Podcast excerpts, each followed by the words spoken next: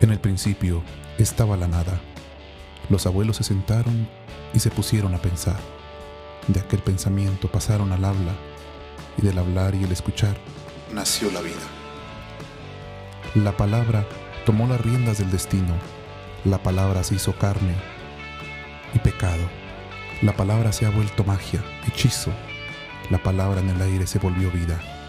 El pensamiento se volvió concepción de caminos, de historias y de anécdotas. El pensamiento tomó el nombre de Noah y en sus alas de pájaro carpintero elevó al cielo la literatura, la historia y la vida. Bienvenidos a Oshib Noah.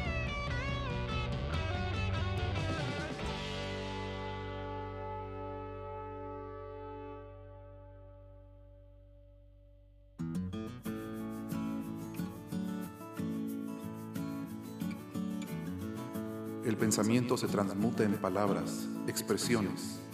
Las palabras se hacen vida, se hacen memorias de guerras, de traiciones, de figuras humanas y de dioses, de mitos y leyendas, de amores y desamores. Las manos, por tanto, escupen letras y el poeta forja las almas. Contemplemos ahora el valle de las letras, en Oshib no.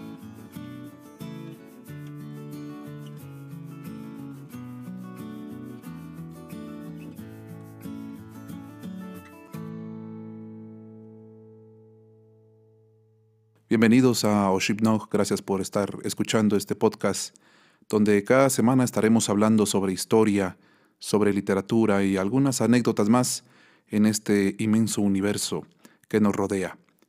Este volumen 1, esta semana, vamos a hablar sobre el génesis de lo que causó en mi persona el inicio de, de la lectura de la literatura ya en grandes ligas. Y voy a centrarme en la obra cumbre, en mi punto de vista, de Mario Vargas Llosa. Hablo de La fiesta del chivo.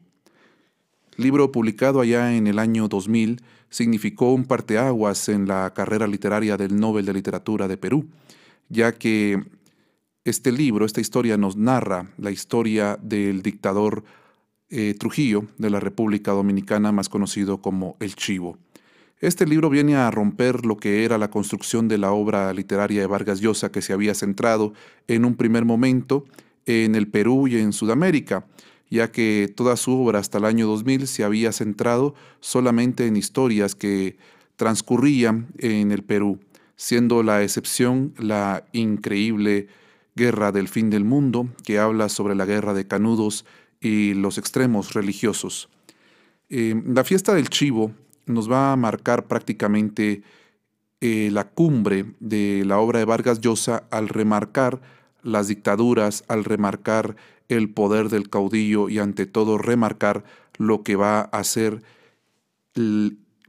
podríamos mencionarlo de una forma, el dominio de la sociedad ante la voluntad del dictador. Pero todo esto lo vamos a ir viendo en el transcurso de, de este podcast, lo vamos a ir escuchando en el transcurso de este podcast. Eh, Mario Vargas Llosa nació en Arequipa, Perú, allá por los años 30. Eh, tuvo una infancia muy eh, recordada por él, muy amada por él, ya que vivió solamente con su madre y hasta una cierta edad él sabía que su padre estaba muerto. Sin embargo, un día su padre aparece de golpe y se da cuenta de que mm, lo que su madre le había contado era una mentira. De ahí nace entonces el Vargas Llosa, que ya traía una eh, cultura de lector, donde ya empezaba él a leer cuentos y tenía ya la vocación literaria, pues Vargas Llosa eh, iba leyendo los cuentos infantiles, iba leyendo las historias que poco a poco se fueron transformando en piedras fundamentales para el devenir de su carrera. Es el aparecimiento de su padre el que le abre los ojos a una realidad pues el, Señor viene y le da eh, tratos inhumanos a Vargas Llosa, además de que en un cierto momento lo manda a una academia militar y ahí Vargas Llosa descubre que la literatura puede servir para vivir.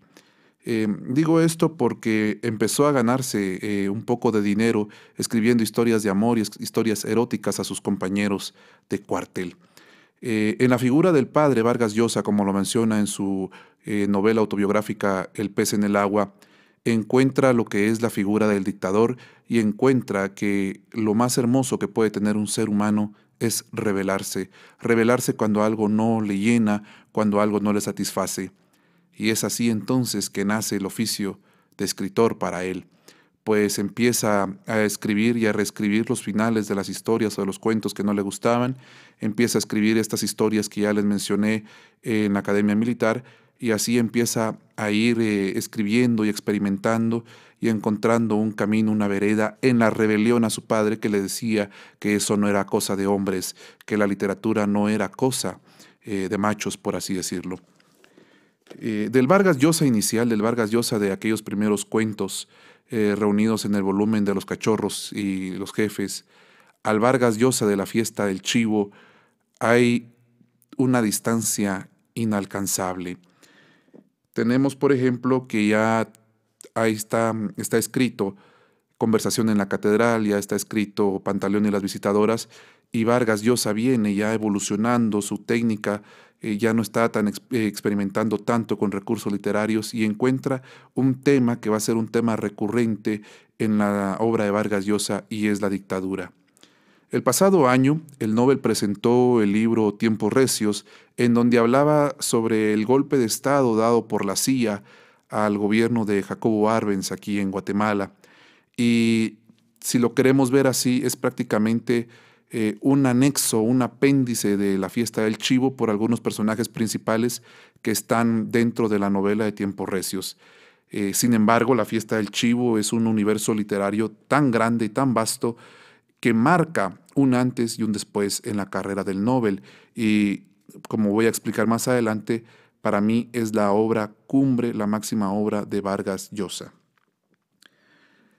La obra de Vargas Llosa, como les he comentado, transcurre en un primer momento en las historias peruanas, en las historias que ocurren en la selva amazónica del Perú, con Pantaleón y las visitadoras, en las historias de Lima y sus barrios, y, vamos viendo la evolución de un Vargas Llosa que al salir de Perú se vuelve un poco más universal y le ocurre lo mismo que a los otros escritores del boom latinoamericano. El salir de su país e ir a Europa hace que redescubra su país. Un espejo de lo que le sucede a Miguel Ángel Asturias al salir de, de Guatemala e irse a Europa y redescubrir ahí lo valioso de la cultura guatemalteca y enriquecer su obra literaria eh, revalorando prácticamente esas tradiciones y costumbres. Vargas Llosa eh, va al revés, Vargas Llosa viene y descubre que en el mundo, que en esta Latinoamérica, hay elementos que son muy comunes aparte del idioma y uno de ellos es la dictadura. Y aquí es donde vamos a iniciar este camino de esta novela. En la, en la época que se escribe la fiesta del chivo, ya en América Latina eh, está un régimen democrático en casi todos los países. Empieza en Venezuela la dictadura de Chávez y en Cuba se mantiene la eterna dictadura de los Castro que sigue hasta hoy en día. Sin embargo, la fiesta del chivo eh, se centra en una época en que la mayoría de países latinoamericanos eh, tenía una dictadura. Y más que todo, la época de Rafael Leonidas Trujillo nos va a marcar, por ejemplo, a que en Guatemala se encuentre Jorge Ubico, eh, que también tenga un recuerdo de Manuel Estrada Cabrera o la dictadura de Odria en el Perú y la dictadura de mm, militares que luego suceden en Chile ante la caída de Allende y las dictaduras militares de Argentina. Todo el continente latinoamericano tuvo dictaduras militares, todo el continente latinoamericano tuvo caudillos. ¿Verdad? Aunque es interesante resaltar el caso de México, en donde el, dictador, el caudillo, era el partido, el famoso PRI. El dictador, en este caso Rafael Leonidas Trujillo, es el sueño de todos los dictadores. Llega a controlar a la sociedad de una manera tal que hay una serie de mitos, hay una cadena de leyendas, de fantasías en torno a la figura de, de Trujillo desde que no sudaba hasta la prueba de lealtad que le hacía a sus hombres. Es increíble ver cómo incluso Vargas Llosa en su libro Conversación eh, en Princeton con Rubén Galo eh, viene y nos, eh, nos explica cómo cuando él llegó a República Dominicana en los setentas y empieza a recibir esa historia de Trujillo, él se queda admirado al contemplar cómo toda la gente similitud a lo que sucede en Guatemala con Ubico, lo recordaba con nostalgia. Sin embargo, empieza a descubrir que el dictador tenía eh, un gran corazón eh, para el mal, era, era muy oscuro y era muy maquiavélico. Fue uno de los dictadores más violentos y fue una de las dictaduras que más daño le causó a su sociedad eh, en el constructo social. es cierto que quizás pudieron haber avances económicos, sin embargo hay que resaltar que todas las empresas que funcionaban en República Dominicana tenían que darles acciones o cierta participación mayoritaria a la familia de Trujillo para que pudieran ir triunfando. Eh, estas historias de, dictadores, eh, por ejemplo, aquí en Guatemala ubico que no permitía que los ladrones robaban y que si los ladrones eran encontrados infragantes les cortaban una mano, en República Dominicana alcanzan un nivel legendario por el hecho de que eh, Vargas Llosa menciona una anécdota de que hay un robo a un banco y el general reúne a todos los jefes de la policía y les dice que el único que roba ahí es él y que tienen que encontrar a esos ladrones y tienen que matar a esos ladrones y tienen que matar a los familiares de esos ladrones, cosa que la policía cumple a cabalidad y desde entonces nunca nadie cometió un robo en República Dominicana. Sin embargo, ese endiosamiento, esa divinidad en torno al dictador iba causando poco a poco que a lo largo de 30 años de dictadura la gente se fuera habituando a que el jefe, como le decían, lo sabía todo y lo controlaba todo. ¿En qué consistía la prueba de lealtad de Trujillo hacia sus eh, ministros, hacia sus allegados? En que él llegaba a las casas de ellos y violaba a sus mujeres o violaba a sus hijas. Y eso era como que una medalla de honor para, para los ministros, para los allegados de Trujillo, y era la prueba máxima de lealtad al jefe, en donde le demostraban que ellos estaban dispuestos a todo por él. Es importante mencionar que, esta novela, La fiesta del chivo, está construida sobre un personaje femenino. La columna vertebral de la novela es Urania Cabral. Y es muy importante mencionar también que Vargas Llosa viene y sitúa al personaje principal de la novela, que, que es eh, esta chica Urania Cabral, como una reivindicación y un homenaje a todas las mujeres que fueron víctimas de Trujillo y de sus hijos. Y lo menciona en conversación en Princeton, en donde podemos observar em, la incondicionalidad de sus colaboradores. Llegaba al extremo de aceptar que él se acostara con sus mujeres y generalmente todos pasaban la prueba y aceptaban que Trujillo violara a sus esposas. Y esta violación es el hecho fundamental, es el, el culmen de la historia de Urania Cabral. Y luego vamos a encontrar, por ejemplo, cómo Vargas Llosa en este libro de, de, conversación en Princeton menciona cómo va construyendo la novela para, para encumbrar, si lo queremos ver así, al personaje de Urania Cabral como un homenaje, por ejemplo, a las hermanas eh, Mirabal que fueron asesinadas por Trujillo durante la dictadura. Em, Trujillo pertenece a esa clase de dictadores que no solamente brutalizan y espantan a una sociedad, sino que llegan a seducirla. Logran endiosarse y el grueso de la población les rinde culto. Es una de las citas de Vargas Llosa en conversación en Princeton. Y eh, lo que menciona Vargas Llosa sobre Urania Cabral y sobre cómo él reivindica el papel de la mujer dentro de esta dictadura como una de las víctimas más importantes es lo siguiente. Trujillo tuvo toda clase de víctimas, pero quizás la que padeció los mayores ultrajes fue la mujer. Utilizaba a las mujeres a su capricho, se acostaba con ellas y las echaba, prácticamente les, eh, las usaba, eran, eran un objeto para el dictador, y no solo para el dictador, sino también para sus hijos. Y prácticamente esto viene a enmarcar también el pensamiento del caudillo en el que se creía dueño de todo, dueño de toda la isla. Incluso llegó al extremo de que a Santo Domingo le cambió el nombre por Ciudad Trujillo. Vargas Llosa termina diciendo que llega a la conclusión de que la peor víctima del trujillismo había sido la mujer. Surgió el personaje de Urania Cabral. Quise que ese personaje femenino fuera la columna vertebral del libro y que la historia se fuera construyendo alrededor de su biografía. Es un personaje inspirado en la situación de muchísimas mujeres que fueron afectadas, vejadas por el trujillismo y especialmente en el caso de las hermanas Mirabal, que fue una historia real. Em, en la fiesta del chivo vamos a ver cómo la relación de Urania con su padre es en un primer momento cariñosa, pero luego de esta violación, de esta vejación hacia Urania, ella huye hacia Nueva York en donde rehace su vida y se aleja totalmente de su padre, al que ella solo llega a ver eh, para encontrarlo en una silla de ruedas totalmente vegetal y encontrar una República Dominicana eh, distinta a la que ella dejó. Em, el crimen de las hermanas Mirabal eh, contribuye a que los conspiradores, una parte de los conspiradores se unan y empiecen a planear el asesinato de Trujillo el 30 de mayo, que es una, una de las citas que, con las que inicia la fiesta del Chivo. El Chivo, eh, Rafael Leonidas Trujillo, viene a ser un personaje fundamental. Eh, para mí no es el personaje principal, como les mencionaba, eh, considero que es Urania Cabral. Rafael Leonidas Trujillo viene a ser el, dictador, una especie de Lord Voldemort en, la actualidad de los jóvenes que han leído a Harry Potter, o inclusive si nos vamos un poco a la historia del cine, un Darth Vader que, controlaba todo y, que tenía un corazón muy oscuro y que, que iba perdiendo poco a poco su humanidad.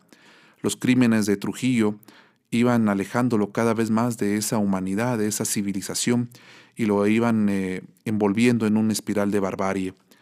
Eh, Trujillo no sudaba, Trujillo se acostaba con las eh, mujeres de sus ministros, de sus allegados, Trujillo era el dueño de todo y Trujillo era prácticamente un ser divino.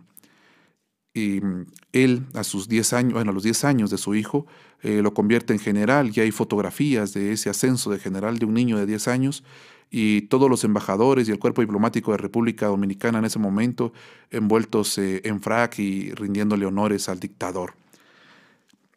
Una de las cosas que, a mí me llamó poderosamente la atención de Trujillo es el, es el complejo que tiene de inferioridad un complejo en donde él es mulato y quiere, quiere a fuerza ser blanco y utiliza entonces un montón de cremas que, que le van blanqueando la piel, por así decirlo.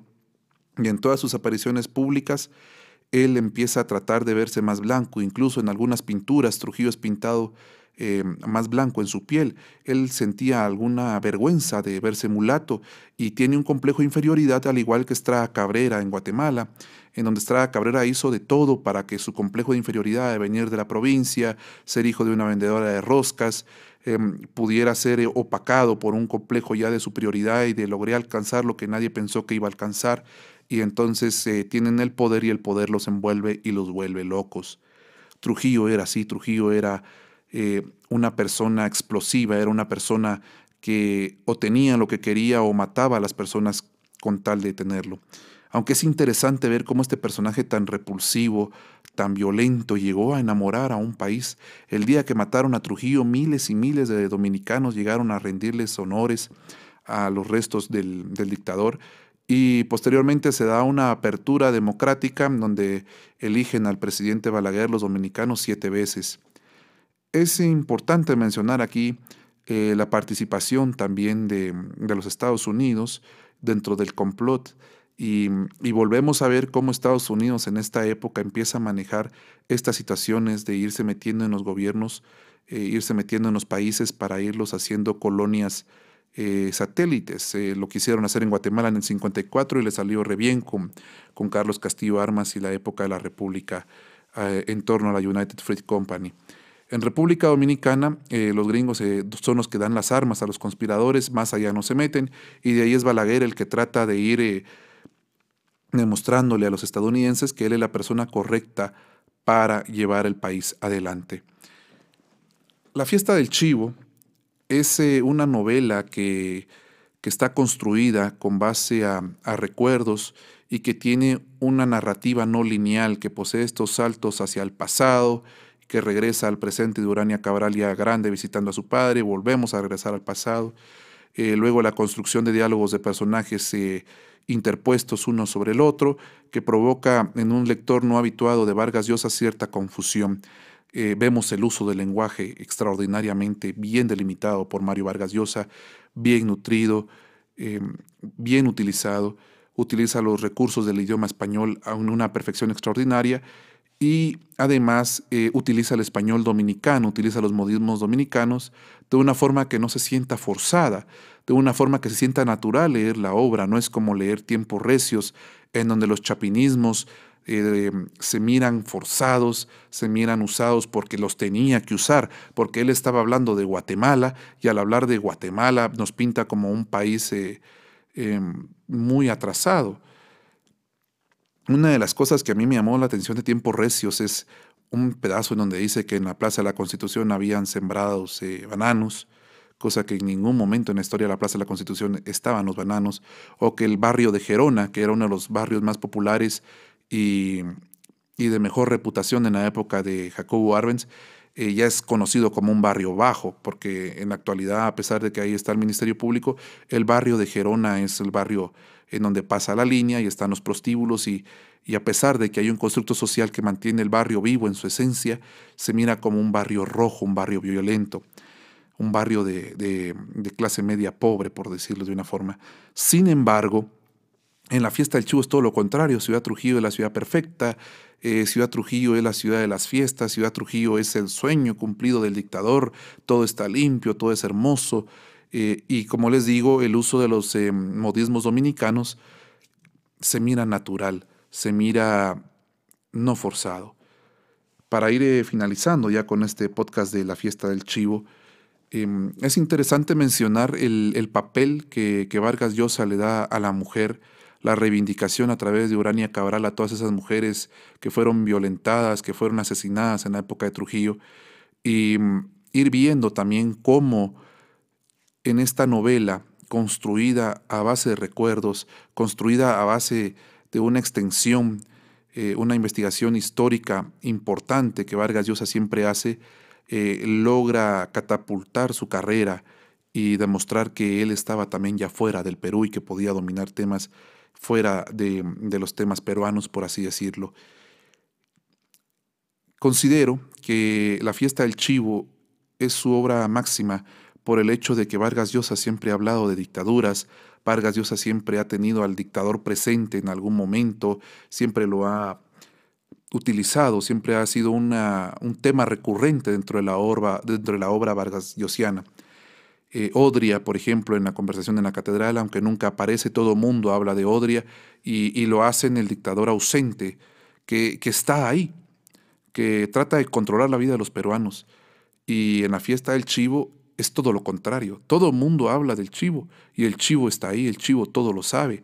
Eh, la anécdota de que el chivo un día llega a la casa del ministro de Justicia.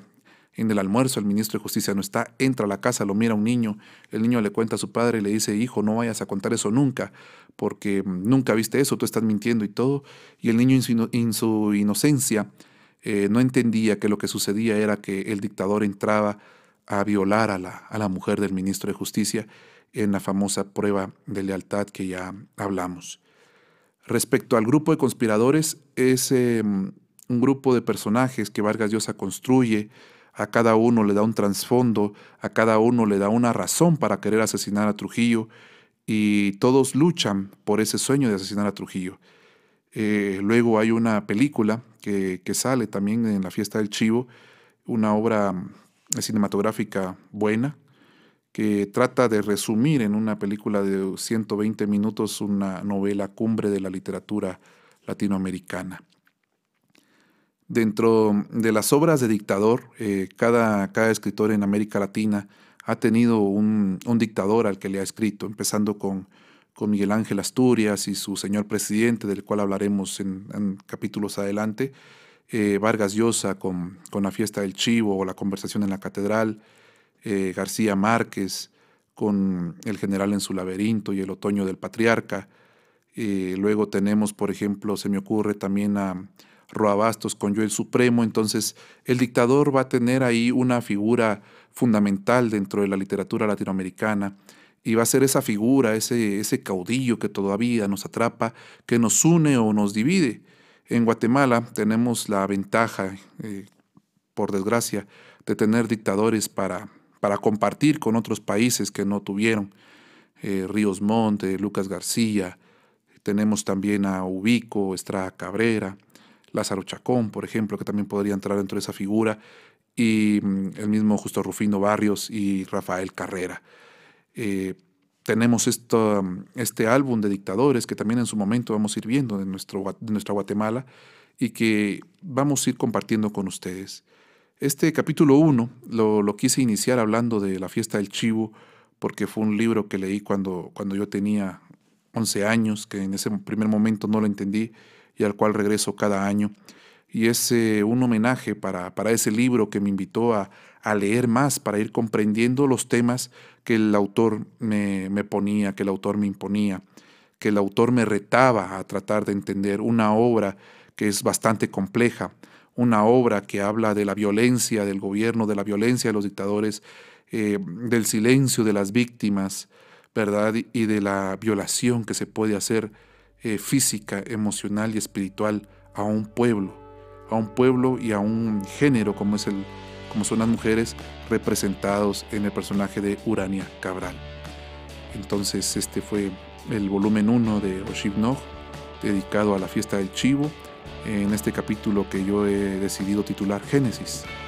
Pues así como yo inicié la lectura ya en grandes ligas, eh, dejando atrás eh, la calle donde tú vives, las leyendas y los libros infantiles y dando el salto a autores consagrados, autores que retan al lector.